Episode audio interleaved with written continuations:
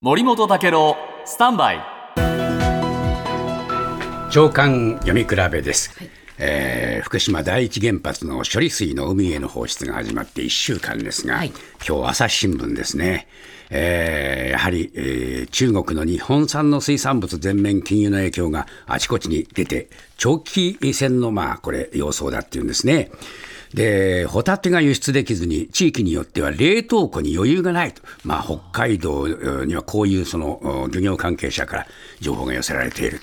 それから、あー高級食材として中国に輸出されてきたナマコですね。えーこれはあー水揚げ量の9割中国に輸出する青森県のお漁港漁協ではですね、理事会で漁のお10月解禁見送る。はい。それから大分県でハマチの養殖を手掛ける会社はですね、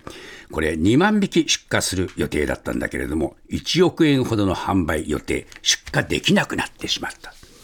えー今日大きいですね。で、そうした中で、えー岸田首相は、あーこれ、豊洲市場に顔を出しまして、えーゆでだこ頬張って見せるというパフォーマンスですが、この人、こういうことやってもぎこちないから、何かね、えー絵にならないんですね。